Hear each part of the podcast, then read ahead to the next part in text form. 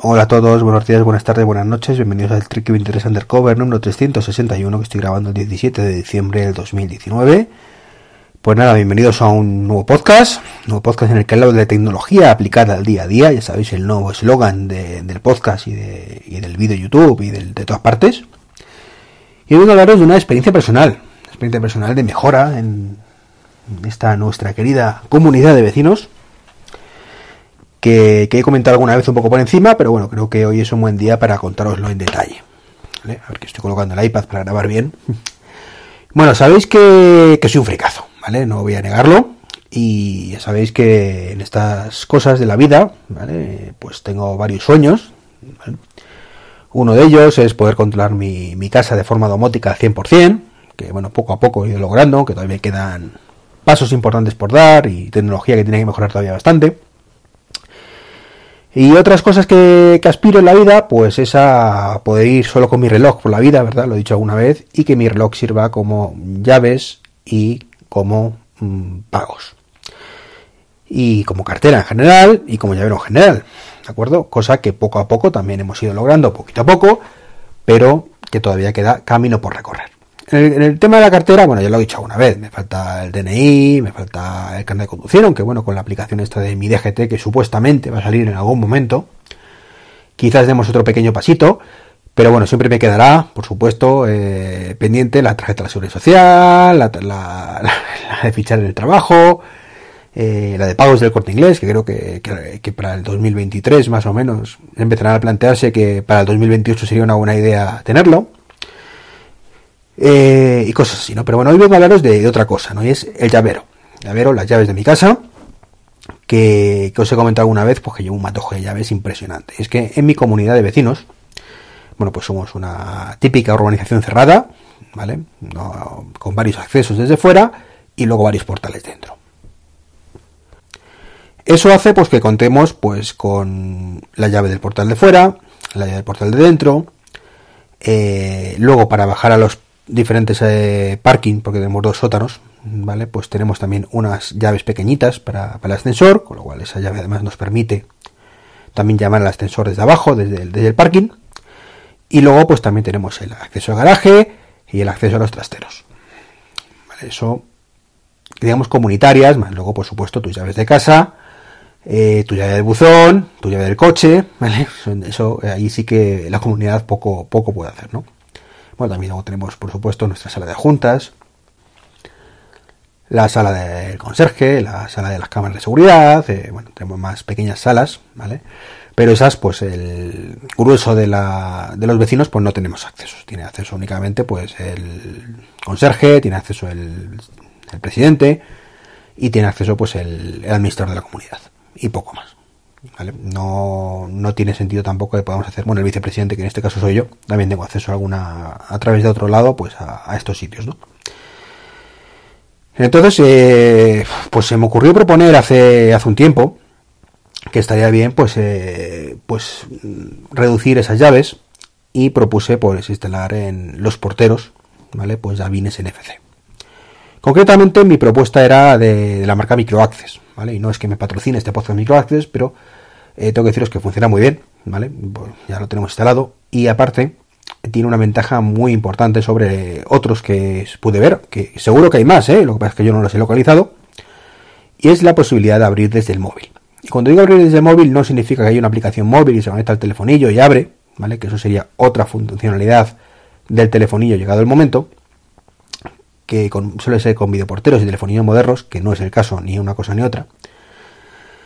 Pero sí podemos utilizar, pues, como la llave de garaje, ¿vale? Pues también eh, ya vienes en una, una llavecita de esas, ¿vale? Que es de plástico, una pulserita, una tarjetita, depende de lo que queramos usar, para abrirla directamente la pasas por una zona del portero y te abre la puerta.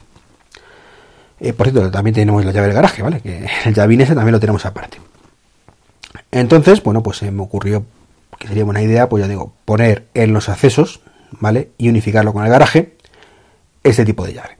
Bueno, pues afortunadamente, pues salió adelante la idea de la comunidad y pues lo, instalamos hace unas semanas.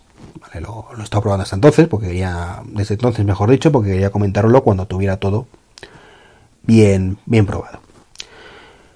Y bueno, con el gozo en un pozo de que no puede sustituir a la llave del garaje porque no son compatibles, pero ya hemos pedido, ¿vale? Un pequeño presupuesto pues para que nos cambien el llavín del garaje también con... El llavín me refiero de apertura de la puerta del garaje con este sistema, ¿vale? De forma que, de momento, hemos ahorrado pues dos llaves y el llavín del garaje en el momento que lo pongamos.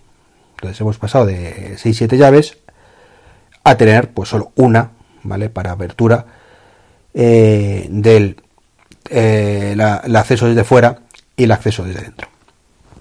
Bueno, me refiero al acceso a la finca, digamos, a la urbanización y acceso al portal. Por supuesto, cada vecino tiene acceso a su portal, que es una cosa que hay que tener clara. Este, estos sistemas permiten decir que mi llave abra el garaje, eh, la puerta de fuera y la llave de mi portal, pero no abra el portal del, al lado, evidentemente, porque yo no tengo por qué acceder a, sus dominios sin, sin ninguna causa justificada. Y si es una cosa justificada, por lo normal es que algún vecino me abra.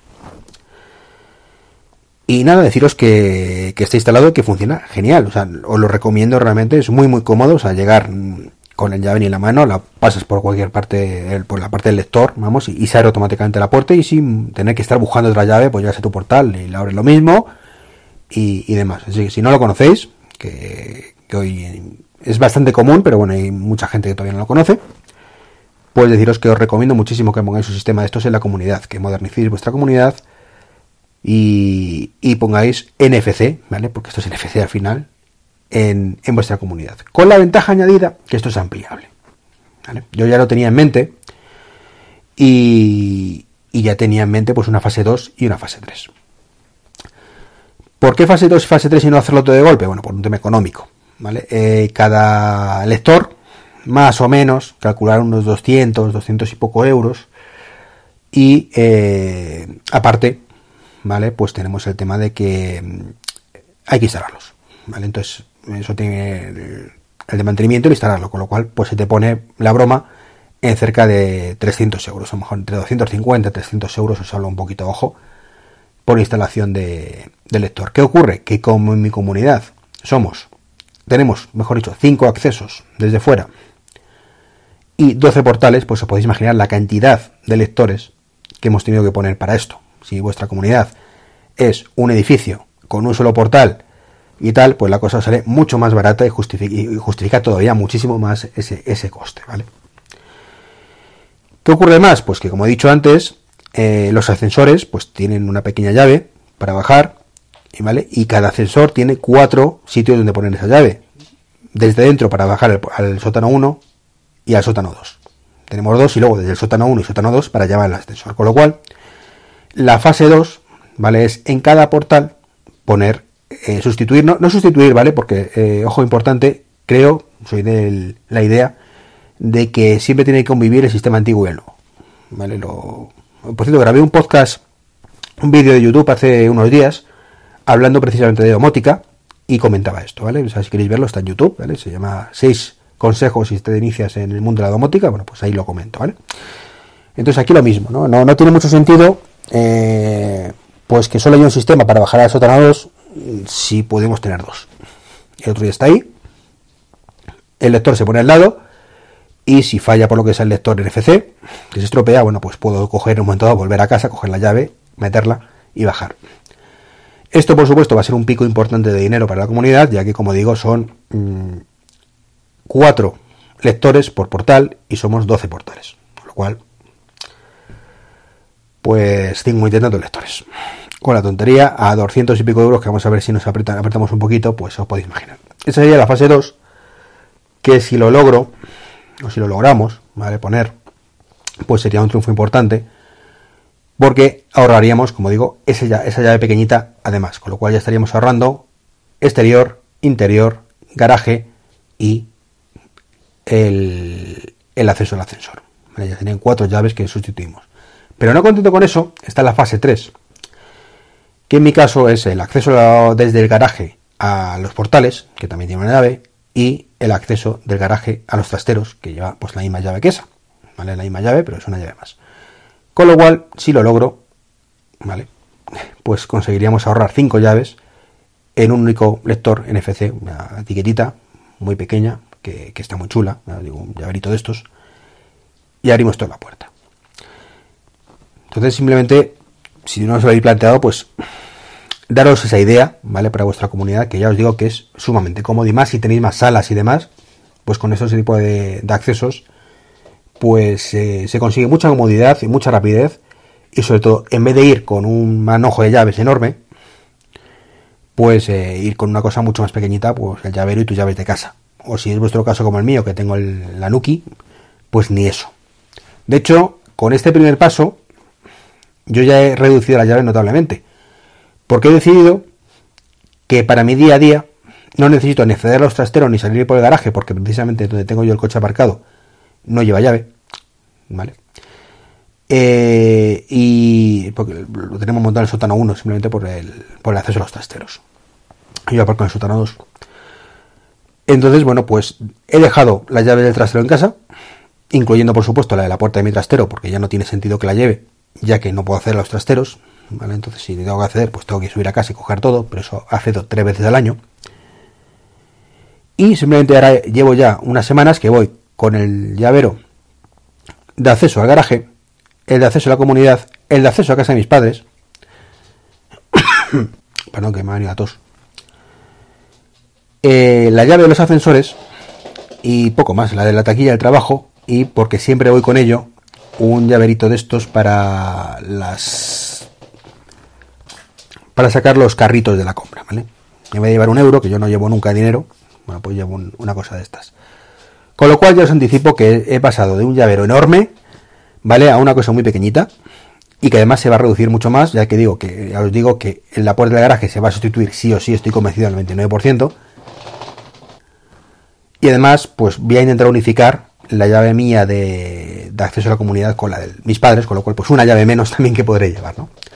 Así que sí, lo sé, me estáis diciendo, vaya, fricazo de tío que, que está aquí contándonos su vida y cómo y todo para contarme que mola mucho tener llavines NFC en la comunidad. Bueno, pedirme, pedir disculpas, no sé si está escuchando en el podcast, pero tengo aquí la perra rulando y ha elegido que hoy, ahora, mientras grabo el podcast, cuando no lo he hecho en todo el día, es muy buen momento para jugar con la pelota. Entonces, bueno, pues está aquí tirando la pelota y, demás, ¿no?